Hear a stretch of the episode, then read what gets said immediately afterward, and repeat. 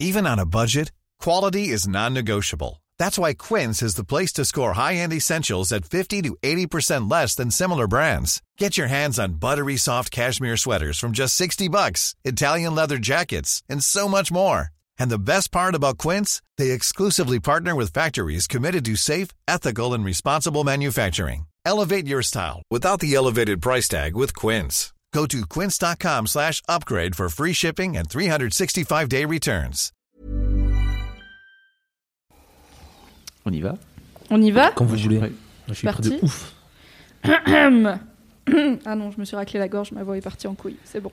Salut, c'est Mimi Salut, c'est Fab Et bienvenue dans The Boys Club Et non, c'était une, c'était- c'était une blague. C'était une blague qu'on a peut-être déjà faite, j'ai oublié, auquel cas, désolé d'être hilarant deux fois. Voilà, j'espère que vous êtes là. Oh non, je pleure de rire dans le métro, les gens vont se moquer de moi. Pff, Ils en ont pas marre d'être trop marrants. Oui, parce qu'en fait, c'est moi femme et toi t'es Mimi, c'est ça? Oui, oui C'était ça la blague. Ah voilà, on l'a expliqué si vous l'aviez pas. Oui. Euh, comme ça, Moi, je l'avais pas. Ah, Déjà, merci, premièrement, Sylvain. Mais euh, je, suis- je, suis, con- je suis focus. Je suis focus. Ça se voit, l'œil du Prêt, tigre. prêt pour les blagues. Nous sommes donc dans un nouvel épisode de The Boys Club, le podcast Mademoiselle sur la masculinité, où tous les 15 jours, Fab et moi recevons un garçon qui nous parle de son rapport à son genre, à sa bite, à la branlette entre potes, au porno et à plein d'autres choses pas sexuelles du tout.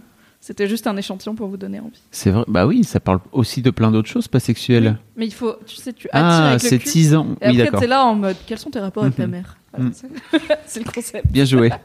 Et aujourd'hui, on est avec Sylvain. Bon, Salut Sylvain Exactement. Salut les amis. Ça va? Ça fait longtemps qu'on s'est pas vus. Car on voit Sylvain tous les jours. Exactement. C'est un plaisir sans cesse renouvelé. Car il Exactement. travaille euh, tout Partagé. près de nous. Tout à fait. Tout près. Littéralement très près, dans le, le même. Trop près. Va-t'en. Fuis. Sylvain est sur mes genoux toute la journée. Je ne sais pas comment lui dire qu'on a pas la place. Il se prend pour un chat. Bonjour Sylvain, tu es donc un homme de 37 ans. C'est oui, tout est vrai pour l'instant. ok, cool. Exactement. Tu es corse. Alors je suis. ouais, j'espère que ça c'est va venir bizarre. discussion. C'est c'est marrant. Tu t'attaques. Oui. Je, Très bizarre de commencer comme ça. Non, mais c'est- c'est c'est. Enfin, je, je construis mon identité en disant que je suis corse. c'est. C'est ça. Alors que je suis né, une je suis né barbe, dans le des 92, donc euh, tu vois, au final, ça en fait. Non, mais je suis d'origine corse par, euh, par ma mère, et, euh, et c'est vrai que c'est un truc, euh, c'est une, comment dirais-je, une construction sociale de valeurs qui fait que je revendique assez pas mal, ouais. Ça tombe très bien puisqu'on est là pour parler construction sociale Et d'indépendance. Et d'indépendance. Indépendance de notre belle nation corse. Très bien. Ceci est un podcast sur la Corse. pour ou contre l'indépendance? Non. Sylvain, C'est plus compliqué. Oui, vas-y, continue. qu'est-ce que ça veut dire pour toi être un homme? Bah, déjà, c'est une question que je me suis jamais posée euh, jusqu'à ce que je découvre euh, bah, notamment tes podcasts. Quand j'ai appris que ça faisait 3 ou 4 ans que tu réfléchissais à ça, j'ai fait, mais c'est marrant, quel, quel, quel- quel- est que toi, ça fait 37 ans. et Moi, ça fait t'es 37 ans que je suis un mec, je me suis jamais posé la question, mais qu'est-ce que c'est d'être un homme euh, aujourd'hui? Euh, Écoute, je sais pas trop, euh, Pourquoi tu penses que les mecs se posent pas la question déjà? Mais C'est marrant. parce que, mais parce qu'en fait, comme on est, euh, euh, on est euh, un peu avantagé par la, la société, donc à un moment donné, on se pose des questions sur un échec relatif au fait d'être un mec, parce que tout va mieux quand t'es un gars, en fait. Enfin, t'as pas te poser la question. Tu te poses des questions quand t'as des situations d'échec. Et euh, mon genre ne m'a jamais causé d'échec, au contraire. Donc je me suis jamais posé la question euh, de, de ça. Tu te commences à poser, j'ai commencé à me poser des questions avec, euh, bah, à force de vous côtoyer par rapport, mais par rapport au féminisme en fait. C'est de ta faute, Mimi. Ouais. Eh, le premier C'est c'était toi moi. qui as créé le magazine. À mon Ah avis, oui, c'est toi vrai. le premier. Mais euh, c'est vrai qu'avant c'est pas un truc. euh, Enfin, tu, c'est- c'est l'autoroute de l'autoroute de la vie est comme ça. Et puis c'est très facile quand t'es un gars, donc tu te poses pas la question. De, même je me suis jamais posé la question de pourquoi j'étais blanc, etc., etc. C'est pas un truc. euh, voilà, t'es pas confronté à des problèmes par rapport à ça, donc t'es pas là en disant mais euh, t'essaies pas d'analyser le truc quoi en fait. Mais je sais très bien que tu le fasses. Et du coup, tu dis que tu as commencé à y penser quand tu as été confronté au féminisme. Qu'est-ce qui. Confronté. C'est- c'est- Enfin, con- pardon. on- on- je, je suis pas belliqueux euh, face au féminisme. Oui. Est-ce que tu t'identifies conscience. comme féministe Bah euh, oui, euh, dans le sens où, euh, où euh, je, je suis pour euh, l'égalité euh, et l'accès aux droits pour, pour tous les humains et toutes les femmes. Après, je suis pas non plus peut-être pas suffisamment activiste pour me réclamer féministe. Mais oui, c'est quelque chose qui me tient à cœur, surtout depuis que, bah, que, enfin, que je vous côtoie, etc. Et que pas seulement pour faire payer moins cher les, les bureaux auprès de Fabrice Florent, mais mais c'est aussi euh, c'est aussi un, un combat social et, euh, et euh, comme tous les, les inégalités, c'est quelque chose qui euh, où tu as envie de faire avancer un peu le truc quoi. Sinon il y a peu de sens à avancer dans la société. Et qu'est-ce qu'il y a dans le féminisme qui t'a fait envisager le fait qu'être un homme, ça peut être un sujet de réflexion? Ben, je pense que le, le- le masculinisme, c'est bien comme ça qu'on dit, Euh, Euh, ça dépend parce alors, que. non, le- alors, alors, Dis-moi de quoi tu parles. et Non, mais je pense que le, le- euh, le- ton sujet de podcast, c'est le La masculinité. la masculinité. Parce que le problème avec le terme masculinisme, Oui, c'est que c'est les gens contre tout les à femmes. fait un bon terme, c'est qu'il a été plutôt récupéré effectivement par des hommes qui sont antiféministes Voilà, plus ok, que bien. C'est-à-dire qu'ils parlent des droits des hommes que quand des féministes disent des trucs et ils sont là, oui mais les hommes aussi. Alors masculinité pour moi, du coup, ça sera. Euh, non, mais je pense que c'est important de se poser la question parce que euh, j'ai l'impression que euh, les gens qui sont pas féministes ou plutôt les mecs qui sont contre le féminisme, c'est des gens qui comprennent pas euh, euh, pourquoi ils agissent comme ça en fait. Et que si on leur explique que euh, c'est un peu la société qui fait qu'on leur impose des, normes euh, de virilité machin et tout, euh, et qu'ils n'ont pas à, à haïr euh, les femmes parce qu'ils se retrouvent pas dans ces normes que la société leur impose. Je tape sur la table, c'est ça?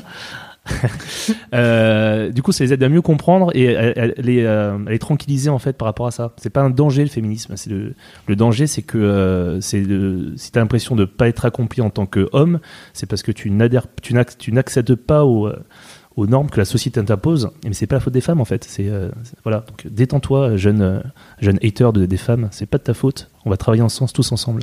C'est ça? J'ai bon, Fabrice? Il est fort. Il est fort vient de régler le Et- problème. euh, Et tu dis en En même temps que tu dis que tu sais pas si tu peux te définir comme féministe parce que t'es pas forcément assez activiste. Ça veut dire quoi pour toi être activiste? Euh, ben, ça veut dire euh, prendre, la- je sais pas, prendre la parole en public. euh, Regarde ce que tu es en train de faire. ouais, c'est ça. Mais parce qu'elle m'a dit que c'était un podcast sur la Corse, je me suis, euh, sur la Corse, je me suis bien fait avoir. Au début, je pensais que c'était. Au début, je t'ai vu arriver, je me suis dit, putain, c'est l'histoire de Daron, je suis pas prêt, j'ai pas d'enfant, putain. Comment je vais faire Si vous ne suivez pas Histoire de Daron, Mais non, mais voilà, j'ai pas l'impression. Je, euh, je pense que, euh, en fait, euh, pour moi, être fé- féministe, c'est une notion aussi de combat pour faire avancer le truc. Moi, je suis évidemment pour, euh, mais je suis pas dans une non plus. euh, voilà, je suis pas proactif dans le combat tel que. euh, Alors moi je t'ai déjà vu parce que Sylvain t'organise des soirées, C'est vrai. euh, sortir des mecs qui avaient été particulièrement relous avec, Ouais. euh, avec les meufs. Ouais. Et rien que ça, et on en parlait notamment avec Lame dans l'épisode 2, revenez, euh, l'épisode 2 qui était bien, où Lame disait qu'il avait eu aussi une prise de conscience parce qu'il avait arrêté d'être euh, tolérant, on va dire, ou de juste excuser les mecs qui étaient relous en disant juste, bon, on le connaît, il est relou. Ouais, ouais. T'es comme mais ça, oui, toi Oui, je suis, je suis fais comme ça. ça. Après, c'est un, petit niveau, quoi. C'est pas, voilà. Je pense Ah, que c'est euh, déjà pas mal. pas mal. C'est pas on mal, peut pas Mimi, tous être Emma Watson. hein. Moi-même, euh, je. T'es pas Emma Hudson. Je suis très peu Emma Watson. Mm. Voilà. twist, je suis pas Emma Watson depuis. Oh my god Je pensais Je avoir te- embauché Emma Watson pourtant. Je ne fais pas de TED Talk, je vais pas en manif, je fais pas la slot walk, donc je pourrais dire, je... effectivement, je suis peut-être pas assez militante pour être féministe, mais je pense que ça commence en fait, euh, ça peut commencer à un, à un petit niveau et effectivement sortir des relous des soirées ou même avec tes proches dans une- un cadre plus intime, tu vois, si t'as des potes qui disent des trucs euh, discriminants ou même même sur, même sur le ton de l'humour, tu vois, envers ouais. les, les femmes c'est comme ci, les hommes c'est comme ça. Bah de peut-être creuser un peu la question avec eux sans forcément leur rentrer dans l'art euh, en disant euh, t'es qu'un gros con Oui, non, mais à ce, niveau-là, oui, j'essaie de, euh, à mon petit niveau, de faire avancer un peu le truc de schmilblick, effectivement. Et c'est reçu comment généralement quand tu quand tu essayes de faire En avancer fait, je euh, pose pas la question aux gens que je. Non, non, si, si, c'est. En fait, y a, tu te rends compte qu'il y a. Je pense qu'il y a une prise de conscience euh, des mecs euh, sur le, le fait que leur comportement peut être chiant. Et généralement, quand c'est des gens intelligents, c'est juste que ça. Ah ouais, effectivement, je, je comprends. J'ai jamais eu de, cas où, euh, où j'ai dû aller un peu plus loin que juste euh, faire remarquer et expliquer le pourquoi ton comportement maintenant euh, bah, devient un peu préoccupant parce que voilà, les, choses avancent et faut, faut avancer en même temps. Quoi. Mais je pense que c'est pour ça que je pense que ton podcast est important pour justement déconstruire un peu le, de pression que les garçons peuvent ressentir sur le fait qu'ils doivent être fort costaud viril et maltraiter les meufs euh, parce que y a- je pense qu'il y a beaucoup de gens intelligents qui sont aussi un peu paumés enfin qui sont pas forcément intelligents mais capables d'entendre le truc quoi et que c'est important de leur donner les clés aussi à, ce- à ces, ces jeunes garçons C'est peut-être le moment pour venir dire si vous entendez un peu de musique, au fond, Oui. hein, c'est parce qu'il y a une session acoustique dans les bureaux de Mademoiselle, et donc vous avez un petit fond musical, c'est pour vous, c'est cadeau. Pardon. Voilà, de rien. Voilà. Ça fait un peu d'ambiance. exactement Euh, Est-ce que tu te souviens d'une fois précise où tu as ressenti ces pressions liées à la virilité et au fait d'être un bonhomme?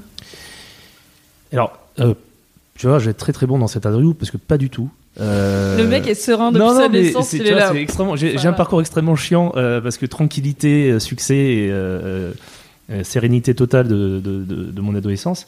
J'ai jamais eu de, pression par rapport à ça. Parce que je sais pas, je sais pas, il y a, y a- je je me suis jamais retrouvé dans une situation où, où je me suis senti euh, euh, à devoir prouver quoi que ce soit par, par rapport à ça. Est-ce que tu penses que c'est parce que peut-être tu rentrais dans justement l'archétype de ce qu'on qu'on attend, disons, d'un garçon de 15 ans? Est-ce que tu étais Ouais, ouais, ouais, ouais. sportif, euh, un peu musclé? Est-ce que tu avais des loisirs qui étaient Oui, pas estampillés féminins tout Exact. Ouais, ouais, voilà, j'ai un parcours de classique de garçon qui est inscrit au foot, qui se débrouille un petit peu au ballon, euh, qui est plutôt euh, pas, pas de pas de soucis euh, à l'école. Voilà, qui est capable d'avancer avec, euh, avec des critères euh, très très masculins et sans, sans sortir du, du chemin, quoi. Après, je sens que je sais que Fabrice il va ra- raconter l'anecdote sur la, la poupée Barbie. Je vois- Non. non. Mais tu l'as toi-même balancé. J'attendais. T'attendais, t'attendais le truc. J'ai voilà, j'ai eu une petite euh, une petite info, mais que je gardais au chaud. Euh, Tu voulais pas la sortir maintenant, c'est trop tôt. Oui, voilà. Je, je- je voulais plutôt parler de justement de de ta de tes activités de, de mec, parce que notamment tu faisais du foot. Oui. Et on sait comment ça se passe dans les vestiaires de foot. Mm. Mhm. Comment tu gérais ça, toi? Alors attends, parce que là vous êtes en train de dire on sait, et On je sait, pense qu'une partie des auditeurs, peut-être les auditrices ou les gens qui, comme moi, ont La fait peu de sport, euh, ne savent pas forcément ce que vous voulez dire par on sait. Bah c'est, Mm. c'est- pour le coup, c'est un. Je sais que le foot est, est fait partie de ces sports où tu as une forme de virilité incarnée et que tu as besoin d'être viril. Ça fait partie de ces, de ces sports-là, quoi, tu vois. Tu les as déjà vus? Tu vois ce que c'est des footballeurs ou pas? Oui, je vois ce que c'est les Voilà. footballeurs, mais je n'ai faut- jamais été dans leur Faut vestiaire. tabasser, quoi, tu vois, si jamais ça se passe pas. Enfin, faut montrer que, faut montrer que t'es un, t'es un bonhomme, non? T'as pas, reçu- t'as pas ressenti ça, toi? Euh, pas. Alors, en fait, comme j'ai commencé le foot très tôt, j'ai longtemps joué avec euh, la même bande de potes. Donc, on était moins dans une. Comment on se connaissait depuis qu'on avait 6-7 ans On était peut-être un peu moins dans le côté. euh, on va montrer euh, qu'on s'impose, Ah. etc. etc. Euh, moi, le, oui, là où il y a un truc par rapport au foot euh, qui est relié à ta condition de mec, c'est c'est le passage de la douche et vers l'adolescence. T'as le mec qui a quand même une énorme queue à côté de toi et tu fais ah, c'est pas c'est pas pareil quoi c'est pas la même histoire donc là effectivement t'as un truc qui se crée où tu as cette relation par rapport à la virilité qui commence à apparaître euh, avoir une grosse bite fait de toi un mec. Euh, totalement même si t'es le pire enculé du monde c'est quelque chose de bien dans, dans, ta vie qui, qui s'annonce à toi. Et euh, c'est l'époque où tu commences à, mesurer un peu euh, où est-ce que t'en es sur, sur l'échelle de la réussite sociale de ta bite. Et tu commences à sortir la règle et que tu commences à faire tiens c'est marrant je suis pas je suis pas encore au- aussi haut de la réussite que, que je pensais ou ce que je devrais être peut-être. Mais moi j'ai moins eu ce, côté prouver euh, prouver aux mecs qu'on est viril en faisant un peu la, la bagarre avec eux etc Euh, en tout cas dans le milieu du euh, en tout cas dans le milieu du foot ça restait très euh, parce qu'en fait dans le football c'est un milieu on se, on se fait des poussettes on fait mais on, on- ça- le mec se frappe, frappe jamais vraiment quoi j'ai plus connu ça un peu en Corse où ça part un peu plus facilement. Les mecs sont un peu plus, sont un peu plus chauds pour. ils aiment bien, ils aiment bien faire un peu la, la bagarre, mais dans le foot, pas trop trop non. J'ai pas eu, j'ai pas eu ce côté-là. Quand tu parles de la réussite sociale de ta bite, Oui. et que en J'ai fait, senti que t'as aimé euh, Oui, ce concept. Mimi. En fait, le truc, c'est que comme tu as 37 ans, tu as grandi avec un accès Avec à bite, Internet ouais. et au monde et une bite qui n'est pas le même que celui que moi, par exemple, Ouais. j'ai eu parce que j'ai 26 ans. Et je me demande. Oui, ça va, on est vieux, calme-toi. Oui, Mm. vous êtes vieux, c'est pas grave, Mm. c'est la vie. Je le saurai un jour, j'espère. Euh, elle vient d'où En fait, si par exemple dans ta tête, la réussite c'était avoir une bite de tant de centimètres, comme a priori t'allais pas sur euh, les forums de jeuxvideo.com, qui c'est qui t'a dit que c'était tant de centimètres? D'où ça devenait ce critère de ok, C'est c'est là question, une bonne euh, bite? C'est une très très bonne question.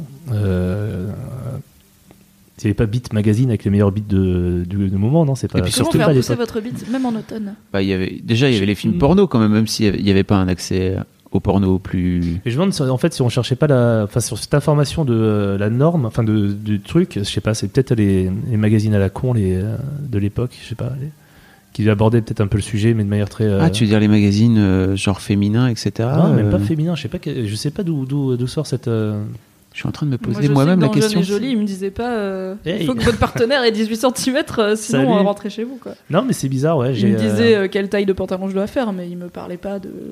Peut-être pas dans Jeune et Jolie, mais dans 20 ans, ça parlait un peu plus de la bite. Mais non, il y avait pas, il y avait pas des magazines qui. euh, attends, qu'est-ce que je disais Beat à Magazine. part, euh, euh, la- Chibre. à part la Bible, qu'est-ce que je disais à 18 ans C'est pas euh, Jean euh, point, euh, 2, verset 4 qui dit Et ta bite ça- Et tu auras une bite de tu auras 18 18 cm, centimètres, mon fils, tu- car tu- l'éternel est ton Voilà. berger. Putain, t'as des bons skills. Euh, non, je sais pas d'où. euh, Mais c'est vrai, je suis en train d'y réfléchir aussi. Je me dis. Qui c'est qui nous a donné la norme? Mais en fait, pour moi, il y a un truc de. Un mec, ça, un mec, ça doit avoir une grosse. Enfin, je pense que j'ai toujours grandi avec ça. ça j'ai pas de souvenir de. Il y a un moment donné où on m'a dit, on m'a dit euh, un mec, plus il a une grosse bite, mieux c'est, quoi. Non, bien sûr, je me doute que personne vous l'a dit aussi Il y a un clairement. truc, tu te mesures, en fait. Tout comme moi, personne m'a dit il faut faire du 90C et sinon c'est pas bien. Mais c'est plus, en fait, quand tu. D'où ça vient? Quand par exemple tu mesures ta bite et elle fait. Alors en plus, je suis nulle en. En, enfin, en 52 visualisation. cm.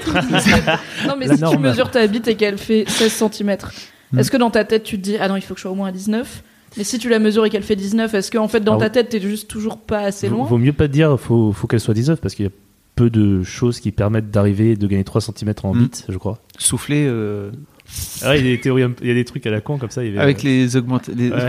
Comme Austin Powers. T'as pas la CTRF T'as jamais vu pompes- Austin des pompes euh, Des pompes à pénis. Oui, Ouais. ça, ça existe. tu le tu ponds comme ça et après c'est- voilà, ça, ça fait grandir ta tub. Ça ne marche pas, je pense. Hein. Je ne sais pas, Fabrice. J'ai déjà Je essayé. pas- Je ne pense pas car c'est un corps caverneux qui n'est pas fait pour ça. Mais euh, tu vois, je pense quand tu disais t'es dans les vestiaires et enfin dans les douches et à côté de toi il y a un mec qui a une énorme bite. Est-ce que ce mec-là sait qu'il a une énorme bite? Ou est-ce que c'est juste toi? Oui, parce qu'il parade avec. Ah, donc lui il non, sait. mais il y a un truc, il y a un vrai, il il y a un vrai truc. au- À la- au-dessus de. à la- la ouais, ouais, ouais. À l'adolescence, je pense qu'il y a un vrai truc par rapport à ça qui a, où tu te poses quand même pas mal de questions. Parce qu'en plus, le truc, c'est que le, la, la subtilité de la bite, comme on l'appelle euh, maintenant, c'est qu'elle n'a pas du tout la même taille euh, au repos. Et oui, S'il y a froid, c'est ça- c'est évolutif que euh, au garde à extrêmement protéiforme. Exactement. Ah, moi j'ai une idée. Ah. J'ai un souvenir. Une idée. Ça me revient comme ça. C'est, euh, je pense que c'est quand on est allé au camping, euh, genre 10, 11 ans, tu vois, et t'as des mecs qui sont déjà pubères et d'autres pas. Et en fait, moi, je faisais des, mecs, des parties des mecs pas pubères, et il y avait un pote, il était pubère de ouf, et il avait, il nous a sorti sa tub, et on était tous là. Ok. Et c'est très marrant parce que euh, c'est c'est très marrant parce que c'est justement Big Mouse euh, qui en- ils ont il y a tout un épisode là-dessus et où un- C'est la série animée que tu conseillais dans l'épisode. Dans l'épisode- Avec Raph des Cracks. Exactement. qui est l'épisode 3. euh, que je vous conseille sur, Netflix, hein. sur Netflix, ouais. Euh, Il y a justement un épisode sur ça où tu as un gamin prépubère et l'autre euh, qui est déjà pubère. Euh, et le gamin est scotché parce qu'il a une bite d'adulte en fait. Euh, Enfin, tu vois, il a déjà des poils et tout. Il est là, oh, il a une énorme tub par rapport à moi. Et c'est vrai que je me dis, mais putain, ça me revient là. Et il y avait ce truc de le gars, il sortait sa tub dans la tente et on était tous, waouh, ok, c'est ça qu'il faut avoir donc. Ça fait des bonnes soirées camping, ça. hein. C'était, écoute, hein, 10 ans, euh, 10, 10, 11 ans, je pense. Donc Ouais. c'est un peu devenu mentalement ton chibre étalon. c'est ça, une bite de grand. Bah, et puis, en plus, genre, ouais. il faut avoir ça. Une, une bite avec des poils et. euh, Enfin voilà quoi. En plus, j'ai plus souvenir vraiment s'il avait une tub si énorme que ça. C'est juste qu'il avait une tub avec des poils et plus grosse que la mienne parce qu'à l'époque, effectivement, la mienne était là. Coucou Voilà. Euh, mais en fait, je sais même pas, c'est un souvenir d'enfant. Mais c'est vrai que je- là, vraiment, je pense que c'est la première fois que je me suis dit Ok, il assure. Avant, je pense. Après, je pense. Je sais pas. Avant, je pense pas. Et toi, ça te. Bah, moi, c'est le, le seul euh, euh, rapport à la virilité euh, masculine, un peu où, où j'ai essayé de, de me repérer, où j'ai senti qu'il fallait que je fasse un truc. Enfin, que, que je. C'est plus- c'est vraiment, c'est vraiment ça, quoi. Dans, dans les autres cas de, de ma vie, j'ai jamais eu subi une pression par- particulière pour, pour m'assumer en, tant- en tant qu'homme. Euh, j'ai des parents extrêmement euh, cool qui m'ont jamais, enfin, qui m'ont jamais mis une pression particulière. euh, Enfin, je sais que ma mère, euh, à mon avis, elle, m'avait inscrit à l'école du cirque. Si, si j'aurais voulu faire jongle- jongleuse même, ou euh, je sais pas, elle me disait bah, va, va, Coco, fais ton truc. hein. Si j'aurais pu danser, devenir danseur étoile, elle aurait été ravie. Euh, Femme à barbe. femme à barbe, elle aurait été ravie. Euh, mais genre, si j'aurais pu être Billy Elliot, euh, m'aurait accompagné, elle m'aurait fait, Billy Elliot, euh, fiston, pas de problème. Donc j'étais vraiment dans un, dans un contexte de, d'évolution euh, très très euh, libre. Et après, les choix que j'ai faits, j'ai plus fait par mimétisme, par rapport aux potes ou par rapport à, à- aux référents, que, que par contrainte en tout cas, ça c'est sûr. Et ton père, il, est- il aurait été cool avec toi si t'avais décidé Oh, de devenir père. Billy Elliot Ouais, ouais, ouais, je pense. Mon- Mm. Oui, mon père, il est, il, il est Il posé, il est calme, il chill. ouais, il fait. Ouais, bah, va, va, Coco. hein, y a pas de. Non, non, y a pas. Autant ma mère, elle aurait été plus, euh, je pense, euh, encore encourager le truc pour euh, dire, j'assume complètement et va Coco.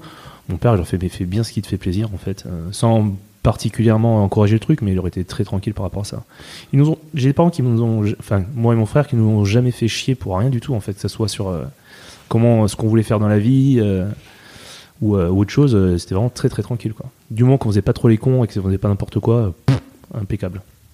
Du coup, j'ai pas de tatouage, tu vois, je veux dire, j'ai, rien à raconter votre émission. Mais si, c'est très pas fait de- On est très vite parti sur la bite, ceci dit. hein. Je Oui. tiens à le faire remarquer. c'est- Ouais, mais quand je suis arrivé, tu faisais la bite, la Oui, parce que bite. c'est- donc forcément, que ça vous- alors vous n'étiez pas là et je suis- j'en suis désolée pour vous, mais Fab et Sylvain ont fait une danse de la bite avant de Bah, commencer le podcast. parce que ça devient un peu d'un le, pied sur l'autre en disant la bite, la bite. C'était très ça, ça devient un peu le running gag de cette émission. Oui, parce Voilà. que souvent, Ah, on sait qu'on va en parler, mais on arrive à la fin, on se dit on va conclure et on est là, oh non, la bite, on, On a en a pas d'en parlé. Parce que les invités n'y viennent pas spontanément, ou alors un peu de loin. Ah, Genre, moi, je suis chaud depuis deux jours. Hein, je réfléchis. Je, je- la bite, la bite. Faut que j'y pense. Faut que j'y pense.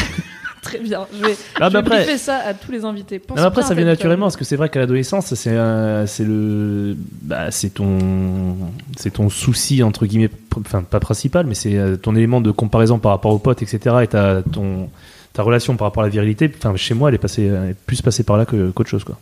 Est-ce que t'étais- t'avais des filles dans ton entourage à cette époque-là? Parce que du coup, t'as pas de sœur. Non, j'ai pas de sœur. Euh, des filles dans mon entourage. à mon- euh, oui, j'ai toujours eu des potes euh, filles, euh, d'aussi loin que je me souvienne. J'avais notamment une pote euh, euh, très jeune qui s'appelait Mélanie, avec qui je joue au foot. Donc, euh, Qui faisait partie de ton équipe, donc qui faisait ça partie de mon équipe. Ouais. Mhm. Et je- C'était la seule, c'était la fameuse meuf euh, dans chaque équipe de. qui est Ouais, obligée ouais. de jouer avec les mecs parce qu'il n'y a pas assez. Il n'y a de- pas de, y a pas de filles, quoi. féminine, ouais. Et qui, euh, qui euh, du coup, était la seule qui n'était pas dans les vestiaires, par exemple. Mm. Ce qui aurait potentiellement pu être un passage compliqué à 12 ans d'être entouré de Ah, c'était de plus- c'était plus, petites c'était plus, euh, c'était plus jeune que ça. C'était vraiment en, genre en, en poussin, donc on devait avoir genre 8-9 ans, quoi. Et du coup, je me- alors, justement, je me posais une question la dernière fois en réfléchissant un peu dans ma tête. Euh, quand t'es si jeune, on s'en fout en fait d'avoir des vestiaires euh, communs, hommes et femmes? Bah, Écoute, euh, le- 9 ans, je pense que. euh, Oui, oui. En fait, euh, moi, j'ai un truc où mes filles, il y a un moment où elles ont arrêté de prendre le bain avec leurs euh, cousins, tu vois, parce que chez ma, chez ma mère, ils prenaient tous le bain ensemble, et là, 9 ans, c'est terminé. D'accord. Mais c'est quoi que- ces tes filles qui ont dit oh Ouais, c'est ça. C'est juste elles qui ont dit à un moment donné, ok, c'est c'est- c'est- c'est- c'est- c'est chelou. Alors que jusque-là, c'est- ça y avait pas de problème. Oui, et puis le, le dossier euh, agression sexuelle entre enfants que Esther Ah a oui. monté euh, montre, donc euh, qui est disponible sur Mademoiselle, montre que malheureusement il, y a- il peut y avoir des violences même euh, chez des gens qui sont pas du tout pubères en fait.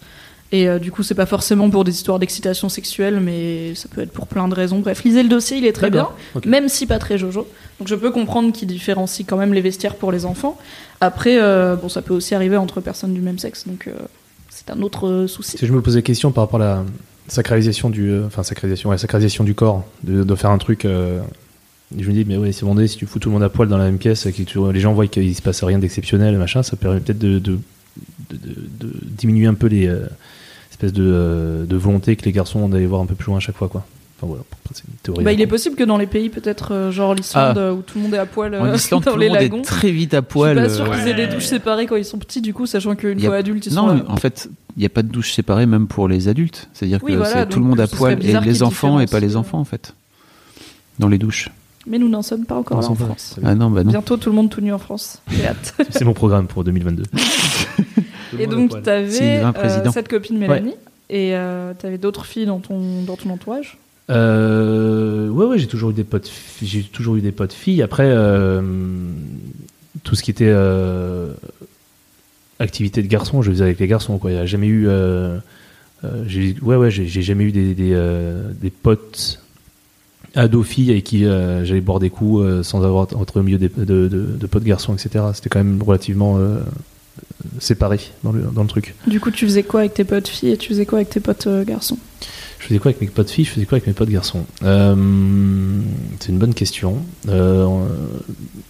C'est une excellente question. Non, non, mais je sais pas, j'ai. euh, non, alors, en plus, j'ai dit, j'ai dit des conneries parce que je viens d'un. Et Fabrice est bien placé pour le savoir. Euh, je viens d'un village, en fait, où euh, on est toute une Super marmaille village. de. On est toute une marmaille de, de- d'enfants de même génération. Et en gros, là, tous, les, tous les jeux sont mixtes. On, on joue, à la, par exemple, à ce fameux jeu qui est la chasse à l'homme. Alors attention. Quoi? C'est juste une espèce de cache-cache géant dans le village, mais euh, garçons et filles jouent ensemble.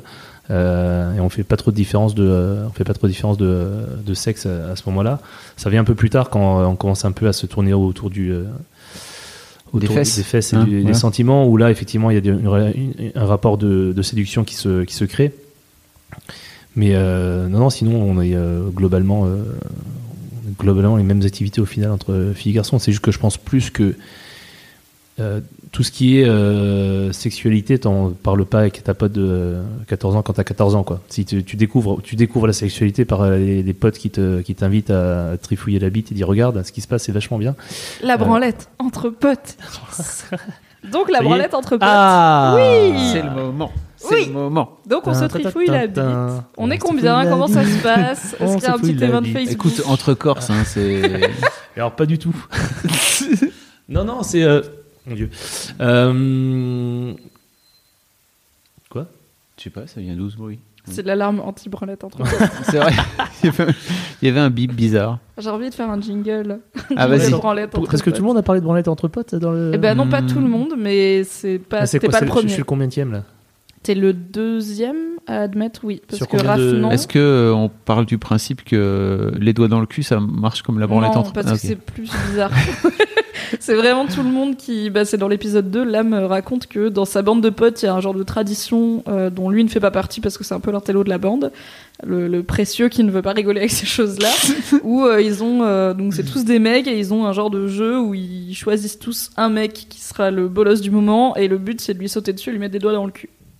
Ça, En toute amitié, pas comme, euh, bien sûr, euh, c'est pas du tout sexuel, no homo, tout ça. Ça me rend perplexe toujours. Alors moi j'ai pas du tout ça par contre. Je c'est non. C'est décevant. Allez, on s'en va. Mais Ça, du coup, la branlette entre potes. Euh, non non c'est on en discutait c'est avec, bah, avec toi qu'on en discutait la dernière fois.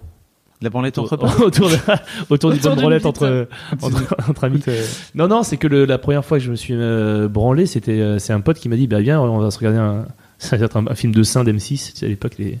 Ah, pas tu du- m'as pas raconté. Je pense pas, c'était avec moi Ah que tu ouais racontais. Ça me dit rien. Je sais pas alors. Ah, ok. Mais donc, euh, généralement, tu- c'est toi qui m'amènes sur ce genre de sujet.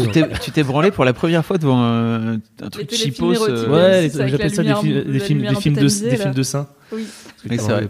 Il y avait que des seins pour le coup. que des seins. Ouais. Et, euh, et c'est un pote qui m'a dit bah là, tu vois, tu fais comme ça, tu prends un petit, tu prends un morceau de PQ, tastique, tastique, tastique, et quand c'est sorti, bah tu nettoies et puis tu passes à autre chose.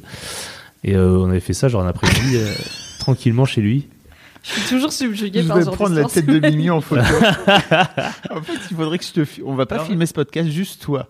Vraiment, quand il y a des moments, ta tête, elle est tellement. Eh ben ouais, mais c'est pas facile d'être un mec, d'accord? Ok. Ça a l'air dans, la- dans une franche camaraderie, écoute. Ah oui, non, en plus c'est un truc. euh. Mais c'est pareil, c'est un mec qui joue au foot euh, depuis longtemps, donc on, on, s'est déjà vu à poil mille fois, donc c'est pas non plus, euh, on se découvrait pas dans un truc un peu euh, sensuel, genre. Et c'était, Oh. et en plus c'était vraiment une activité comme euh, comme manger un, un cake, par exemple. Un bon 4 quarts breton, tu vois. Oui. 4 quarts breton, brulette. Ouais, je, je suis un peu ballonné, je vais faire brulette plutôt, tu vois. Très Un bien. peu comme ça. Encore Un une fois, toujours, je trouve que c'est un rapport bizarrement très sain à la masturbation, qui est juste un truc qui fait du bien, tu vois. Euh, Est-ce que tu as eu des doutes à un moment sur le fait que tu étais hétéro? Est-ce que t'es, enfin, je pars du principe que tu es hétéro, Euh, parce ouais. que tu- ce n'est pas un sujet que tu as abordé spontanément. Alors j'ai jamais eu de doute parce que je me suis jamais posé la question. C'est magnifique. Mais tu vois, c'est ça qui est bizarre en fait, c'est que moi j'ai l'impression d'avoir suivi l'autoroute de la facilité en fait, enfin de la facilité de, de- ouais, c'est comme ça, puis tu te poses pas trop de questions. Et euh, je pense que quand tout se construit bien dans ta vie, que t'as pas de moment donné où t'es un peu en, colère ou euh, bah, tu, tu te remets pas en question, donc tu te poses pas vraiment ces questions quoi. Et comme j'ai jamais eu d'attirance pour, euh, les hommes, je me suis jamais dit euh, c'est marrant, je suis peut-être pas hétéro. Ça m'a jamais, ça jamais trop effleuré. Petite anecdote, on a d'ailleurs eu une immense discussion avec Sylvain. Je sais pas si tu te souviens. Quand on, dans son, parce qu'on part en vacances avec Sylvain, on, est, on est dans le fameux village euh, Voilà. de la chasse à l'homme. Et donc, on, Ce qui est donc- bizarre dit et comme donc- ça. Donc je sais bien que ça fait un peu Brokeback Mountain, mais on, on, par- on a parlé justement de... Moi je lui ai expliqué, euh, mais quid de l'homosexualité latente qui est en toi? Et vraiment Sylvain était là, no, no, no. Pourquoi tu Non, penses qu'il y a de l'homosexualité latente Mais pas- euh, chez tout le monde, toi Je pense qu'il y a une homosexualité latente chez tout le monde, ouais. Et, enfin, en tout cas, une part d'homosexualité latente, ou en tout cas, c'est cool de... s- Je pense que c'est cool de, de s'interroger sur le fait que... Peut-être, Oui. tu Bah, vois personnellement, je suis un peu surprise quand tu me dis que tout allait bien. Du coup, tu t'es pas posé la question parce que pour moi, enfin, je suis hétéro, mais je me suis déjà demandé parce que c'est une, bah, c'est un peu comme, j'essaye de trouver un exemple, mais c'est un peu comme quand, Planning for your next trip? Elevate your travel style with Quince. Quince has all the jet setting essentials you'll want for your next getaway, like European linen, premium luggage options, buttery soft Italian leather bags, and so much more. And it's all priced at 50 to 80% less than similar brands. Plus, Quince only works with factories that use safe and ethical manufacturing practices. Pack your bags with high-quality essentials you'll be wearing for vacations to come with Quince. Go to quince.com slash trip for free shipping and 365-day returns. En fait, quand tu découvres des gens qui ont une façon de vivre différente de la tienne, Mhm. moi j'ai un réflexe qui est de me dire Oh tiens, est-ce que ça m'irait? Et euh, ça peut aller de trucs très basiques, genre Oh tiens, est-ce que je deviendrais végétarienne? Ou est-ce que j'irais vivre dans un autre pays? À euh, Oh tiens, il y a des femmes qui tombent amoureuses et qui ont des relations sexuelles avec des femmes, est-ce que moi ça m'irait? C'est peut-être parce que je suis extrêmement normé aussi. Euh, C'est pas, je me remets pas en cause parce que euh, enfin, Mm. j'ai pas besoin d'aller voir plus loin. C'est peut-être que pour moi, c'est enfin, c'est peut-être la- l'éducation qui fait que c'est encore peut-être un truc qui est euh, tabou euh, au- euh, à l'intérieur de moi et encore Mm. que chez enfin, mes parents, je suis homo, ils sont battelof, co- enfin ils sont battelof complet quoi. Bah, ils savent pas, euh, puisque tu, tu sais pas, puisque tu non, mais pas. si, si, euh, si je fais demain, je fais un coming out, ils, vont prendre une poire en dessert et puis voilà quoi. Euh, Alors, je te propose d'essayer, t'enregistres tu comme veux, ça. j'essaye. Prank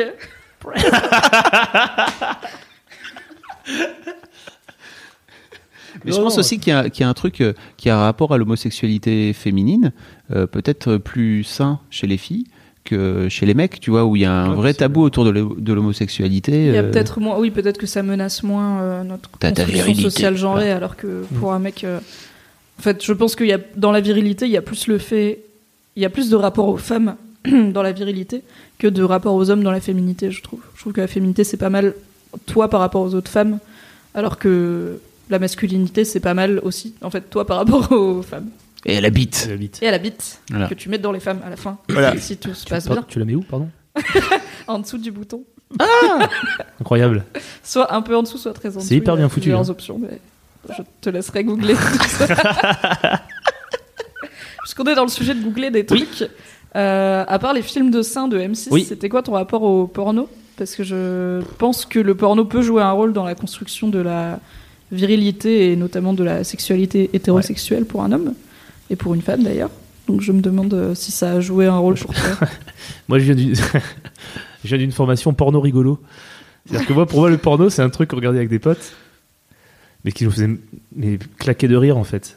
Euh, parce que euh, il y a des trucs complètement absurdes, il y avait des, des scènes complètement con. Donc, franchement, je pense que j'ai pas, j'ai pas une, euh, j'ai pas été influencé par le porno, genre de, de trucs un peu euh, de soumission de la femme, machin et tout, parce que je m'identifiais pas du tout à ce que je voyais dans le porno.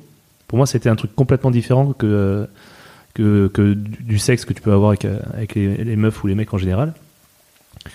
Et que moi, à chaque fois que je regardais un porno, c'était pour. Enfin, je- on va retourner. à- je vous invite à retourner dans Solaro, ce village corche magnifique, parce qu'il y, a un- il y a un film porno qui a été tourné là-haut, c'est quand même incroyable.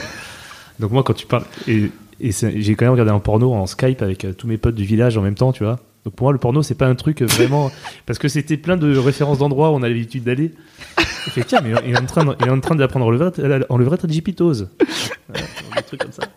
On les voit Alors ça, pour le après. coup, en vrai, je peux comprendre. Je pense que si à 14-15 ans, avec mes copines, on avait trouvé un porno, genre euh, tourné dans notre quartier ou derrière notre collège, je pense qu'on l'aurait regardé pour rigoler, genre oh regarde, euh, c'est la halle de sport, mais pas du tout pour Et, et après, et après, autre chose, je pense que c'est. euh, donc, moi, j'arrive d'une génération où, tu- où sexuellement, tu te construis euh, avant qu'Internet arrive, parce que euh, je suis né en 80, donc ta sexualité, enfin, pour moi, je pense que ça a commencé vers 12-13 ans, un truc comme ça. Et à l'époque, Internet n'existait pas. Puis Minitel, ça coûtait très cher, c'était pas très parlant. 36 15 Francisque ULA. Hula. Exactement. Et, euh, et donc, j'ai pas vraiment été influencé par ça. Et même quand j'ai commencé à découvrir, je pense, les, euh, les pornos Canal Plus euh, où tu regardes avec ta, ta passoire pour, euh, pour essayer de Alors comprendre ce qui ça, du coup, bon, question Alors, de jeune, euh, enfin non, parce que j'ai vécu ça, mais mes parents n'avaient pas. Ça marche Enfin, pas. bref, ça, on est d'accord que ça marche pas. Enfin, c'est à l'époque, donc pour, pour expliquer vraiment pour les Oui. plus jeunes, c'est que à l'époque Canal Plus était une chaîne payante, mais c'était pas quand euh, tu te pointais sur Canal Plus et que t'avais pas payé ton abonnement, c'était pas un truc noir. T'avais juste la chaîne, elle était cryptée, c'est-à-dire que ça faisait si et puis ça, Avec un elle a genre de, de flou neige sur l'écran. un peu un peu de la mosaïque un peu nulle et donc euh, Mais Canal Plus c'était aussi la chaîne qui passait un film porno tous les Le premiers premier samedis samedi du du mois. mois. le à premier samedi du mois, ça a été la première chaîne en France à, à passer du porno comme ça euh, ouvertement. Donc, la, la- la passoire, la- C'était un le mythe de la passoire, c'est que quand tu, tu- c'est très visuel ce que je fais. C'est très Vous êtes, radiophonique. vous êtes prêts à la radio? Je vais faire un mime et vous avez deviné qu'est-ce que c'est donc. Et en fait, tu, tu agitais la passoire devant tes yeux et c'était censé euh, Décrypter. décrypter euh, l'image. Mais c'est- c'est c'est, euh, Kian qui avait fait un truc dans Bref par rapport à ça, non? Sur le truc. Bah oui. Et, euh, et donc j'ai euh, les premiers pornos c'était un peu ça, mais moi j'ai toujours trouvé ça très. euh, J'arrivais pas à me projeter là-dedans en fait. Pour moi, euh, rien à voir quoi. C'est pas c'est pas c'est pas le cul, c'est autre chose. Et même les autres euh, sources de euh, comment découvrir ce, à quoi ressemble une femme toute nue, c'était des magazines, des vieux magazines euh, cochons de l'époque. Genre Enfin, Playboy ou des trucs comme ça. Ouais, des trucs, euh, des trucs vraiment nuls, quoi. Tu sais, euh, meuf à poil dans, dans un, dans, sur, un- sur un, dans du foin, habillé en cow-boy, mais c'est Hmm. pas, euh, très Ça loin doit, de. ça doit gratter. Comment alors? Qu'est-ce que c'est? Qu'est-ce que c'est que ça? Donc j'ai, j'ai, j'ai pas, je pense que j'ai vraiment pas du tout été influencé euh, par tout ce qui est porno dans, dans mon, dans mon éveil sexuel de la bite en général. Ok. T'as vu, je suis nul, hein C'est- Non, vraiment rien Non, t'es d'intéressant. pas nul. Arrête. euh, Non, c'est arrête. Oh là là, les. Oh là là. Il paraît que c'est les meufs qui s'excusent tout le temps, mais C'est ça. écoute, les Ouais, mecs j'ai dans un ce syndrome- podcast. mais moi j'ai un ils sont syndrome, de- très, j'ai un euh, syndrome, ah de- non. j'ai le syndrome de l'imposture pour ça, moi. J'ai j'ai des choses à parler de raconter. toi? Ouais. Mais oui, tu as plein de Ouais. choses à raconter. Écoute, Ok. ça fait quoi? Oui. Une bonne grosse demi-heure qu'on parle et c'est très intéressant. Oh, comme Oh. vous y allez. Et co- comment ça se passe euh, quand, euh, quand on est corse, élevé euh, par une maman corse, et euh, avec, par exemple, euh, partager ses émotions? Quand, euh, par exemple, ça va pas bien. Oh Oh, oh. Alors déjà, tu vois, que- comme je suis chiant, mais déjà, faut aller pas bien, et je vais relativement tout le temps très bien. Mais quand Mais ça va pas, alors, bien. alors on va me dire, ouais, mais le mec, il doit, il doit être roulé en boule le soir chez lui, il pleure tout. Mais alors, pas du tout. Euh, j'ai rarement eu des, des- déjà, j'ai rarement, rarement eu besoin de me confier à mes parents sur des trucs. Euh, et je crois que la seule fois où j'étais vraiment dans le seum total, euh, donc j'étais, euh, je vivais à Strasbourg et je voulais me barrer euh, plutôt dans le sud parce que ça me correspondait un petit peu mieux.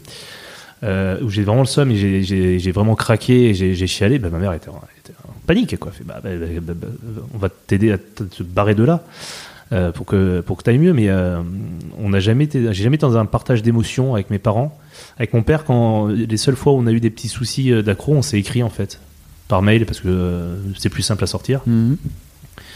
Mais c'est arrivé qu'une fois, quoi. J'ai jamais eu euh, besoin vraiment d'aller euh, d'aller beaucoup plus loin.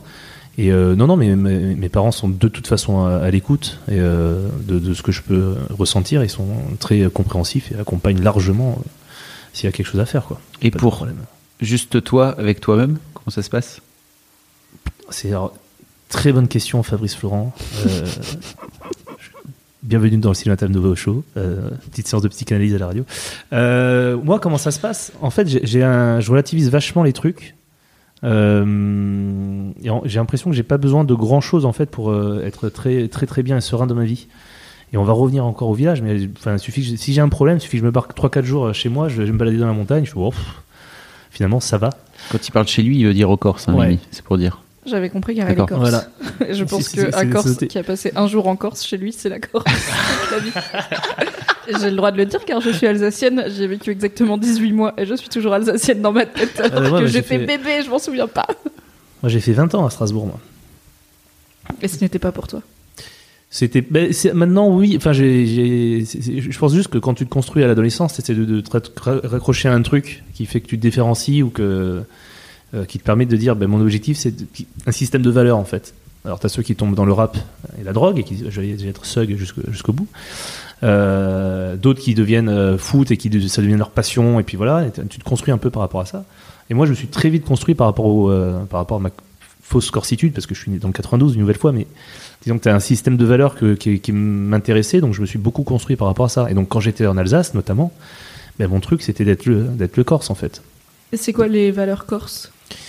Qui t'ont attiré Ben, c'est déjà une espèce de, euh, euh, sens de la justice, on va dire. De, s'interposer quand tu vois quelqu'un, quand il y a- un mec qui se fait frapper par quelqu'un ou une meuf qui se fait emmerder, ben, t'interviens. Même si tu te prends dans la tête euh, au final, parce que tu es un peu plus faible, c'est pas un truc qui doit te freiner quoi. Donc tu vas chercher un peu le truc. C'est le, c'est le. Alors on, est une société qui est très euh, paradoxale, mais normalement les, euh, la vraie vraie valeur corse, c'est aussi l'ouverture d'esprit et l'accueil des étrangers, des, gens, etc. Euh, donc et tout ça ou des, valeurs très positives qui, qui m'attiraient. Et tu avais une notion aussi de un peu de de combat, de re- revendication d'une culture particulière, etc., etc., qui me permettait moi, moi de me différencier par rapport à, tous mes amis alsaciens qui me disaient oh, mais nous en Alsace on est pareil, on veut l'indépendance. Ouais, Calme-toi bien, gros. Reste bien tranquille. Ça se passe pas pareil déjà. ok et donc voilà, il y avait un peu, il y avait un peu tout ça qui me, qui m'intéressait. Et puis, euh, puis c'était un moyen aussi de. euh, en fait, comme tu dis que t'es c'est un truc qui fait un peu peur aux gens, tu sais. Ça, ça calme direct. Les gens, ils font, ils font un peu plus gaffe parce qu'ils savent que les, en Corse, les gens ont un peu tendance à pouvoir facilement partir un peu en vrille et, et euh, monter d'un coup dans les tours très très haut. Et du coup, même, même quand je suis dans une, j'étais dans une possible situation de bagarre, si je prenais l'accent corse, les gens ils se calmaient direct, quoi. Donc, euh, c'est un truc qui m'a, qui, voilà, qui, qui m'a servi. euh, Alors qu'on est d'accord qu'en vrai, t'es pas du tout comme ça. C'est-à-dire, t'es. De ce que tu me racontes depuis tout à l'heure, j'ai pas l'impression que t'es le genre de mec à monter en tour euh, où tu lui mâches sur le pied et si tu dis pas pardon tout de suite, il va t'en coller. Non, non, c'est pas ça, c'est pas ça, mais c'est, euh, j'ai quand même un tempérament un petit peu. euh, J'hésite pas à, m- à- à- à- à intervenir. Tu vois, quand il y a des gens qui font chier dans le métro ou des machins, j'y, vais direct, quoi. Ça me, ça me- c'est- voilà, c'est quelque chose qui me. Super héros la nuit. C'est le syndrome du super-héros américain où tu, tu te jettes, euh, tu t'en fais trop en fait et tu meurs connement à la fin. et pourquoi t'es intervenu? Ouais, pff, je sais pas. C'est un peu le friendly neighborhood. Spider-Man euh, version, corse- version corse. Ou alors, je alors c'est le ou friendly euh, Spider-Man.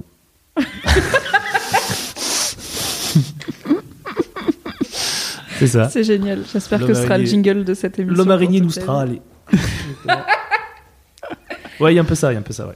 Carrément. Et du coup, est-ce que tu t'es déjà battu ou est-ce que t'as toujours réussi à esquiver en prenant l'accent corse Non, et non, en- non, je suis déjà, je suis- déjà battu, ouais.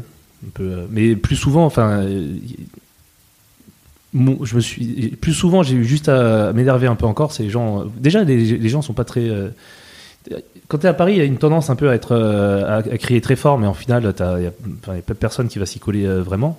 Et euh, les seules fois où j'ai dû me vraiment me, me battre, c'est euh, beaucoup plus rare que les fois où j'ai juste à élever la voix et puis ça, ça dégage, quoi. C'est aussi simple que ça, en fait. C'est quoi les contextes où t'as dû te battre? Ça m'intéresse parce que moi, je me suis jamais battu.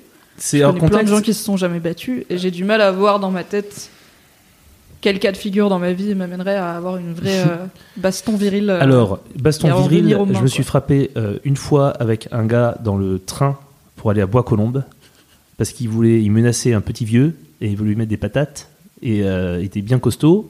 Et je me suis interposé, il m'a mis une bonne grosse droite dans la, dans la tronche, euh, et qui était euh, bien plus costaud et sous que moi, donc euh, ça n'a pas fait un pli. Euh, mais euh, donc là, c'est une, une fois à Paris où on y est venu en main. Après en Corse, donc je me suis un peu battu sur des, mais ça fait partie de la tradition, sur des fêtes de village où les mecs sont sous et puis d'un coup euh, là là il y a un vrai truc de de, de virilité sur les pff, sur les, les fêtes de village entre entre gars en Corse où ça commence à monter très vite où euh, pour montrer qu'on est le le plus fou des deux on sort un on sort un pistolet de son slip et euh, donc là de temps en temps ouais quand t'étais jeune souvent t'avais des des petits euh, des petits euh, running gags comme ça de, de bagarre mais c'est voilà c'est relativement euh, relativement rare quand même La tête de Mimi. la saison touristique en Corse est lancée Je vais vraiment mettre une GoPro sur ton micro. On mettra des timecodes. La branlette entre potes pour regarder votre écran, c'est maintenant. Très bien, donc rigolo, bagarre rigolote de virilité avec des ouais, non, pistolets quoi. pas. Un ouais, jeudi. Un jeudi, voilà, exactement. ça s'est un peu calmé. euh, euh, euh, ouais, non, ça s'est pas calmé en fait. C'est un peu parti en couille cet été. je vous raconterai après, c'est pas intéressant pour, Ok. le- pour la vérité, je pense. C'est quoi l'histoire de la Barbie? Ah, l'histoire de la Barbie. Euh, ben, en fait, quand j'étais euh, quand j'étais petit, j'avais une Barbie. Euh, je n'ai aucune idée du pourquoi, du comment j'avais une Barbie. Enfin, j'ai pas en souvenir d'avoir une volonté euh, euh, de dire c'est hyper cool d'avoir une Barbie, mais j'avais une Barbie et euh, j'en avais même plusieurs et je dormais avec une Barbie. Et du coup, de- mes cadeaux de Noël, c'était souvent des, des habits pour la Barbie. Alors j'ai plus trop de souvenirs. Je sais que T'avais quel âge? Putain, je vais avoir, je sais pas, 21 ans, un truc comme ça. non, non, C'était j'ai- l'année passée. euh, je sais pas, faudrait que je demande à ma mère. Euh, je devais avoir, euh, je sais pas, 6-7 ans, quelque chose comme ça. CP, hein, quand tu dors avec les peluches encore, à l'époque, je sais pas quel âge t'as, Ouais, j'ai pas d'enfant, c'est ça. Ouais, c'est ça. Mais j'avais, voilà, j'avais une Barbie et, euh, je sais que et, euh, ça posait de problème à vraiment personne, je, je crois. Euh, parce que je sais que ma grand-mère euh, paternelle m'achetait des, des Barbies, ma, ma tante m'achetait des Barbies. Euh, J'ai une famille qui s'en battait les couilles que j'ai des Barbies. Ils trouvaient pas ça sp- spécialement genré ou quoi que ce soit. Euh, donc j'ai été élevé à la, à la Barbie. Donc j'ai un idéal féminin qui est, qui est euh, blond, avec des seins en plastique et qui a pas de chatte. Et oui, Voilà. Donc qui a des très grandes jambes. qui a des très grandes jambes et qui a de pas de rotule, qui a, pas- pas de euh, ligament au niveau du genou, Un peu raide, quoi. un peu Pas raide, très souple. peu. Est-ce que tu jouais avec, genre tu lui inventé des histoires et tout, ou est-ce que ça avait plus un côté doudou euh, Ça avait plus, je pense, que ça avait plus un, je pense que ça avait plus un, un côté doudou. Euh, après, j'ai un souvenir que c'était d'abord un, un- un doudou et après c'était juste un jouet euh, pour moi qui me semble qu'il n'est pas genré comme les, comme les autres en fait parce que je, je me souviens je faisais des parties de foot avec mes G.I. Joe et que Barbie était dedans aussi qui avait l'avantage d'être beaucoup plus grande donc euh, on faisait des grands centres elle mettait des coups de tête baf Oui, ça c'est. mais c'était pas, il y avait pas de, alors je crois, hein, parce que j'étais quand même, j'avais 6 ans, mais il y avait pas un truc de euh, féminin dans, dans, dans le truc. Pour moi, c'était genre un jouet comme les autres. Peut-être que, peut-être que j'ai tort, peut-être que ça a complètement euh, façonné ma, ma vie, mais euh, j'avais pas la conscience en tout cas. Regarde, elle se régale. elle est Non, en train de réfléchir. Elle est en train de trouver des trucs sur ma vie. Mais non, je trouve ça hyper penses, intéressant en fait. Je de- Enfin, je trouve que euh, t'as eu de la chance parce que t'es à l'aise dans ta vie, t'es à l'aise dans ton genre, t'as une famille qui a été cool. Mm. Les rares trucs que t'as fait qui peuvent diverger un peu de cette norme diverge. genre, Elle diverge. vite, voilà, qui peuvent euh, s'éloigner un petit Ouais. peu de cette norme genrée, bah, tout le monde s'en foutait. Donc je trouve que t'as beaucoup de chance et que c'est cool. Après, euh, je pense que tout le monde sont. En tout cas, j'ai jamais ressenti un, un problème par rapport à ça. Peut-être que euh, mes parents me battaient C'est les fermes avec euh, les, voisins ou les amis en disant Mais c'est lui qui joue avec des Barbies, ça, j'en sais rien. Mais en tout cas, on me l'a jamais fait sentir. Et ton frère non plus? Il t'a jamais chambré là-dessus? Parce qu'il avait sa Barbie à lui. Comment ça s'est passé avec ton frère d'ailleurs, en ton- grandissant C'est ton grand frère Si, C'est mon grand frère, ouais. Bah, tu sais, avec mon, enfin, avec mon frère, on a euh, une relation qui est euh, très fraternelle, mais qui, on n'est pas dans du partage d'émotions ni de. On est vraiment in- relativement indépendant dans la construction de notre euh, fraterni- fraternité. Donc du coup, j'ai, euh, on n'a jamais été vra- vraiment très proches en, en, en échange de euh, ça va toi, qu'est-ce que tu penses de ça? Il, ça a pas été un, il n'a pas été euh, modèle sur euh, comment gérer ma vie, etc. Du- Enfin, surtout ce qui est valeur, oui, parce que c'est quelqu'un que qui est euh, qui est extrêmement respectable, qui a énormément de valeur. Et qui est corse, donc. Ouais, mais comme moi, lui, alors, alors, le Il a- problème- le- qui, qui est corse comme moi. Et qui, pour le coup, lui, Lui maintenant, maintenant, il, a, il a un accent corse. On dirait qu'il a été élevé euh, par, des, par des brebis dans, dans les montagnes corse, tellement qu'il a, il a un, un accent à couper au couteau. Moi, je le prends juste que quand je suis énervé, l'accent corse. C'est très Vas-y, fais le nous. De quoi, l'accent corse? Tu que je parle l'accent corse Ouais. maintenant Et pourquoi tu veux que je fasse ça? Tu sais, c'est un truc tout de suite, c'est un peu violent, ça calme Ouais, direct on un dirait peu que tu truc. peux pas, tu vois, être, être chill Ouais. avec l'accent corse. Il y a vraiment un côté, genre, tu fais ma gueule ou pas? Ouais, c'est c'est moins, moins bon sur les poèmes en fait, des trucs un peu rigolos. Ou quand, quand tu racontes un Disney genre Bambi, t'as l'impression que Bambi elle va prendre un fusil, elle va buter tout le monde. Enfin, Ou les chants, ou les chants, par exemple. Les chants corses, ils sont toujours un peu, même s'ils sont sympas, ouais, ils sont toujours un peu. Eh oh Eh oh Non, ça c'est tragédie. euh, Ah oui, eh oh. C'est les- Et euh, donc du coup, non, mon, mon frère n'a pas été un, n'a pas été forcément un référent dans le, enfin dans, c'est pas quelqu'un à qui je me confie en fait euh, directement. Je, Mais à qui tu te confies du coup? Parce que t'as dit que tu pense te que je me confies confie- pas avec tes parents, mais Ouais, à mais ton une, frère. une- une nouvelle fois, il faut, pour se confier, il faut avoir des choses à, qui te pèsent. Moi, il y en a relativement peu. Après, je pense que c'est les, po- les potes, ouais. J'ai plus tendance à me confier avec des potes ou euh, euh, l'autre. L'autre con de Romain Diaz aussi, à qui je suis très très proche pour le coup, et quand je pense que la C'est ton personne. cousin. C'est mon cousin, oui, pardon. c'est pas seulement. Pas seulement Les gens ne con. le connaissent pas. Non, non, c'est mon cousin avec qui, avec qui je travaille et qui, euh, pour le coup, de la famille, c'est peut-être la personne avec qui on échange le plus euh, sur, nos- sur nos vies. Euh, euh, ouais, c'est plutôt lui le, le- le réceptacle à sentiments. Romain. C'est toi le réceptacle. C'est toi le réceptacle. Merci d'être là. Je Merci pense- Roro. Merci Roro. Ok, je pense qu'on va. Ça fait Pouvoir. 51 minutes, hein, quand même. Écoute, c'est un poil plus court quand les mecs vont bien quand même. Ce sera Ah ouais, pour la attends, je peux, je suite. peux inventer un truc. Euh, j'ai- non, je sais pas. Ne mens pas aux gens. Qu'est-ce que je pourrais te raconter J'ai un micro-pénis C'est pour le dire Oui, je le dis maintenant, c'est fait. Euh, non, bah ça pourrait être. Est-ce que toi, tu. Comment dire ça? Est-ce qu'en venant ici, il y a des sujets que tu pensais qu'on allait aborder finalement? Non À part. euh, parce que je sais que la bite. La bite, tu la bite, c'est fait On a parlé la bite déjà Vite fait, on l'a vaguement évoqué. Euh. Non, je sais pas, c'est, toi, toi qui as des questions. Moi, je... Après, c'est le, truc, c'est que pour moi, c'est une. c'est un questionnement qui est relativement récent, donc j'ai pas eu le temps de le. Enfin, c'est nouveau pour moi de me poser la question. Euh, si j'ai pensé à Eddie Preto quand tu m'as dit que j'allais faire euh, cette émission, parce que je pense que la première fois, et c'est récent hein, son, son titre Kid. Ouais, donc euh, Eddie de Preto, c'est un jeune artiste euh, francophone. Vous pouvez taper Eddie de Preto, mademoiselle, car on l'a eu en session acoustique et qu'il est très doué. Et il a notamment fait Kid, Ouais. qui est un titre euh, sur la virilité toxique, où en gros il s'adresse à son père et euh, il, prend- enfin non, il prend la voix de son père qui lui, qui lui intime des injonctions à la virilité. Et on comprend que lui-même s'est dressé contre ça. Donc c'est très Exactement. joli, très intéressant. Et j'ai trouvé que. Et en fait, la, ça m'a fait un peu un, un, un tilt dans la tête. Parce que ça, ça, ça- c'est comme le, quand, pour le féminisme, j'avais lu l'article de Clem avec les pilules bleu-rouge et t'en prends une et, et tu deviens une licorne, c'est ça ton truc? Et euh, en fait, ça m'a fait, ça m'a fait un déclenchement. Et là, sur la notion euh, de masculinité, c'est le, le titre d'Eddie de Preto, ça fait aussi un, un déclenchement. Parce qu'il raconte extrêmement bien, euh, et de manière très simple, le, euh, ce, que, ce que les, les garçons se mettent sur la, sur la tête, euh, se prennent sur la tête en termes de il faut que tu sois comme ça. Il y a ça, et il y a aussi un, un dessin de Pénélope qui a, qui a illustré euh, euh, la masculinité. Je sais plus pour quel magazine, il n'y a pas longtemps, Ah, où tu vois un garçon euh, extrêmement euh, maigrichon dans un costume de mec hyper thug, musclé et tout, et qui est en panique totale. Et j'ai trouvé ça très, euh, très parlant comme, euh, comme Mais c'est ce que dit. Pénélope Bagieux, donc. Ah oui Pénélope Bagieux. On Oui, vous pardon. mettra le lien du commentaire dans la description du podcast. Et euh, c'est ce que disait Raph, euh, Raph Descraques, donc euh, de l'épisode 3 de The Boys Club.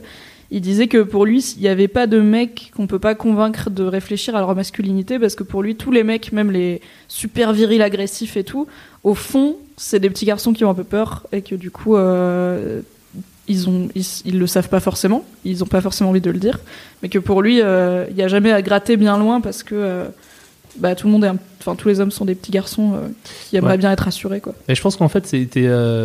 Comme tout le monde essaie de se créer un style et de, de, de se repérer par rapport à, à quelque chose que tu as envie de devenir et tu te repères par rapport à ça, j'ai l'impression que les mecs qui euh, basculent dans tout ce qui est euh, muscu et hy- hyper euh, virilité, Énorme et sec. énorme et sec, c'est plus par on- facilité d'avoir un truc qui les impose dans la société plutôt que par volonté d'être énorme et sec. C'est-à-dire que par exemple, si tu veux absolument devenir un musicien extrêmement talentueux et que tu n'y arrives pas, c'est compliqué d'y arriver. Si tu devenir euh, énorme et sec et que ça te donne une statue, au final, ça dépend vraiment pour le coup que de, que de toi et c'est plutôt euh, voilà, c'est mécanique, donc tu arrives plus facilement à y arriver.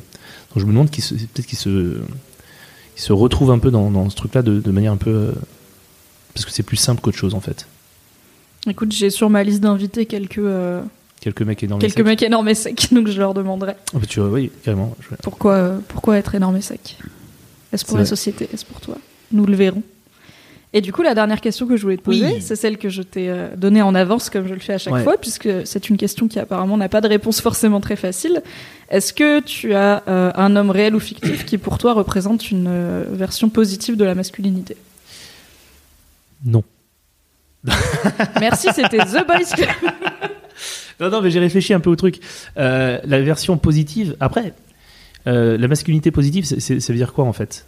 Qu'est-ce que tu Parce que la masculinité, c'est un truc qui est pas forcément positif, puisque c'est des valeurs qui sont un peu euh, old school. En fait, il y a différents etc. aspects. Euh, au début de ce podcast, donc quand je t'ai demandé euh, ça veut dire quoi pourquoi, pour toi être un homme, Mhm. tu as, euh, je trouve, tu as évoqué la- l'aspect négatif de pas mal de, donc notamment le fait de maltraiter les femmes. Ouais. Dans le fait d'être un homme, il y a certaines valeurs qu'on peut, qu'on peut juger positives, comme il y a le courage. Bah, comme tu dis, en fait, je vois quelqu'un qui est en situation de détresse, euh, je vais m'interposer. C'est plus un truc qu'on demande aux hommes qu'aux femmes. Mhm.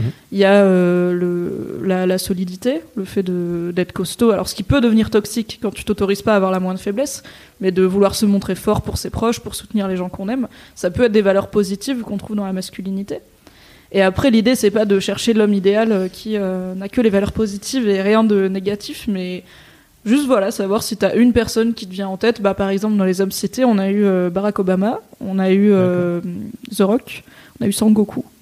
Donc, euh, il y a eu différentes, différentes réponses. Il y a eu différentes réponses. Moi, je me suis beaucoup construit par rapport à mon parrain, qui est Tonton Bernard, qui est corse, jusqu'au bout des ongles, et qui a euh, vraiment des valeurs auxquelles je m'identifie beaucoup, qui sont le, bah, l'aide, la gentillesse, euh, se mettre en quatre pour des gens que tu connais pas forcément, mais pour ça, c'est c'est quelqu'un qui, euh, qui m'a beaucoup, qui, est en fait mon échelle de valeur. Moi, depuis tout petit, mon objectif, c'est de pas décevoir tonton Bernard. Genre, ma mère, une fois, elle m'a dit si tu fumes, tu vas décevoir tonton Bernard. Je ne fume toujours pas de cigarette. C'est quand même incroyable. Hein et donc, je me suis beaucoup construit par rapport à lui, mais il est moins connu que Barack Obama. Après, j'ai envie il, de dire est, quand même. il est trop bien, tonton Bernard. Mais oui, Mm. il est- On pourra peut-être, on aura tonton Bernard. en podcast, ça. Déjà. Ah, faut- il, faut faut, mon- faut- Faut monter au village. hein, Ouais, je faut pense. monter- On on est pourra- obligé de on pourra monter au village. délocaliser le, le podcast. podcast. mais euh, Non, faut aller encore. faut aller faut aller encore, du c'est tout. Mais euh, Ah, après, sur les, des, sur des valeurs, je pense que euh, je, je, je, je- Eddie de Preto, je, je trouve vraiment hyper intéressant.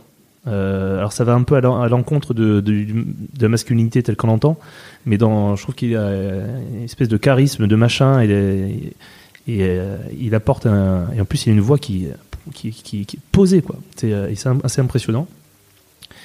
Et sinon, tout à l'heure, en, termes de, de- je- je- personne auquel je m'identifie ou que, que, que je, trouve vraiment mec euh, qui, pèse comme Barack Obama, j'ai pensé à Brad Pitt parce que je trouve qu'il a des rôles euh, toujours euh, assez fatigués et, euh, voilà, il, il incarne un peu le côté BG. Musclé et tout, mais t'as l'impression qu'il est, dans des rôles, il n'hésite pas à aller dans des trucs complètement euh, cons en fait. Tu vas dans Snatch où il parle gitan, etc. Je trouve ça vraiment bien, vraiment intéressant. Donc Tonton Bernard, euh, Eddie de Bretto, euh, Brad Pitt. La sainte trinité de la masculinité positive. Ouais, je pense, voilà. Cela dit, euh, c'est intéressant que tu parles de Brad Pitt. Je vous conseille, chers auditeurs et auditrices, en fait, quelques temps, donc quand Brad Pitt et Angelina Jolie ont divorcé, Brad Pitt a gardé le silence pendant un bon moment. Et euh, il a fini par euh, donner une interview, je crois que c'était à JQ à Esquire, mais de toute façon, je vous mettrai le lien. Alors, c'est en anglais, c'est une interview écrite, une longue interview écrite, où il parle notamment en fait de ses problèmes euh, d'addiction à l'alcool, qui ont été une des raisons euh, de son divorce, qui était qu'il n'était plus sain pour leurs enfants d'être euh, au contact de Brad Pitt euh, au quotidien. Et il a une énorme vulnérabilité par rapport à ça. Et euh, on sent un énorme regret, mais une volonté farouche de faire le mieux pour ses enfants. Et donc, il comprend tout à fait le fait qu'il puisse plus en fait être à leur côté tout le temps. C'est très touchant. Et j'ai trouvé ça vraiment bien qu'un mec de la stature de Brad Pitt ait le courage finalement de bah, se foutre un peu à poil et de dire euh, ouais j'ai déconné, j'ai un problème et euh, je vais essayer de le régler, mais en attendant euh, les problèmes causent des problèmes et c'est normal. J'ai oublié de dire un truc. En fait, je, ce que j'ai oublié de préciser quand même, c'est que j'ai dans mon euh, éducation, dans mes euh, modèles sociaux, j'ai toujours été entouré de, de femmes fortes euh, qui, en, qui en imposaient. Genre ma tante, ma mère, ma, ma grand-mère, ma grande-tante, c'est vraiment des personnages qui. Ta mère, faut pas. Ouais, voilà. Rigole pas. trucs- tu vois, quand tu dis, nous en tant que femmes, on n'est pas censé intervenir dans une bagarre. Moi, j'ai vu ma mère des dizaines de fois en baladant dans la rue. Il y a deux mecs qui se rappellent, y aller. Elle fait, vous, vous êtes con, quoi. Enfin, rentrez chez vous, quoi. Bonne de gamin de merde. Et et du coup, j'ai pas eu, euh, j'ai pas eu cette euh, cette euh, image de la virilité de l'homme dans ce genre de comportement, parce que moi, c'était un comportement qui était commun aux femmes et aux hommes. Donc du coup, j'ai jamais eu à prouver quoi que ce soit parce que enfin, voilà, c'était naturel d'avoir. c'était pas, c'était pas, c'était pas un comportement. La virilité n'était pas un comportement genré. Donc voilà, Oui, je pense que c'est intéressant. c'est bien? Bon, Oui. très bien.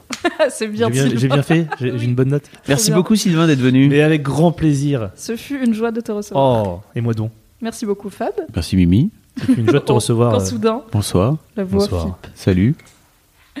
Je vous donne rendez-vous euh, un mercredi sur deux sur YouTube, sur iTunes et sur tous les, toutes les applis de podcast et sur SoundCloud pour un nouvel épisode de The Boys Club. Si ça vous a plu, n'hésitez pas à mettre un pouce bleu, à me laisser un gentil commentaire, à mettre des étoiles sur iTunes. Mettez un commentaire sympa. Oui, un commentaire sympa, ça Pas me seulement très bite. plaisir. Vous pouvez mettre juste bit, c'est déjà sympa, mais euh, pas de photo de votre bite. Par contre, ça, ça ne se fait pas. On en parlera un jour. Arrêtez. Ah oui, j'aimerais bien trouver un mec qui a envoyé des dick pics. Si vous avez déjà Ah, envoyé des dick pics non sollicités, envoyez-moi un mail à mimi at mademoiselle.com et peut-être on en Je connais, parlera. je connais un serveur qui fait ça, mais euh, je pourrais te le présenter si tu veux. C'est pas un ami, hein, c'est juste que je sais qu'il envoie des dick pics. Très bien. Vous savez des choses entre vous sur les mecs sources. je, je ne sais J'ai pas. des sources sûres. Pourquoi tu Je- fais ça Eh bien, on lui demandera. Ça me, ça oui. ça, j'aimerais beaucoup savoir là, pourquoi les. Donc bref, euh, oui, n'hésitez pas à laisser un pouce bleu et un commentaire sympa, ou des étoiles et un commentaire sympa sur iTunes, ça me fera très plaisir, et ça permettra au podcast d'être plus vu et plus partagé, et ce sera chouette. À dans 15 jours donc. À dans 15 jours. Salut Salut. Bye. Bisous Even on a budget, quality is non-negotiable. That's why Quince is the place to score high-end essentials at 50 to 80% less than similar brands. Get your hands on buttery soft cashmere sweaters from just 60 bucks, Italian leather jackets, and so much more. And the best part about Quince, they exclusively partner with factories committed to safe, ethical, and responsible manufacturing. Elevate your style without the elevated price tag with Quince. Go to quince.com slash upgrade for free shipping and 365-day returns.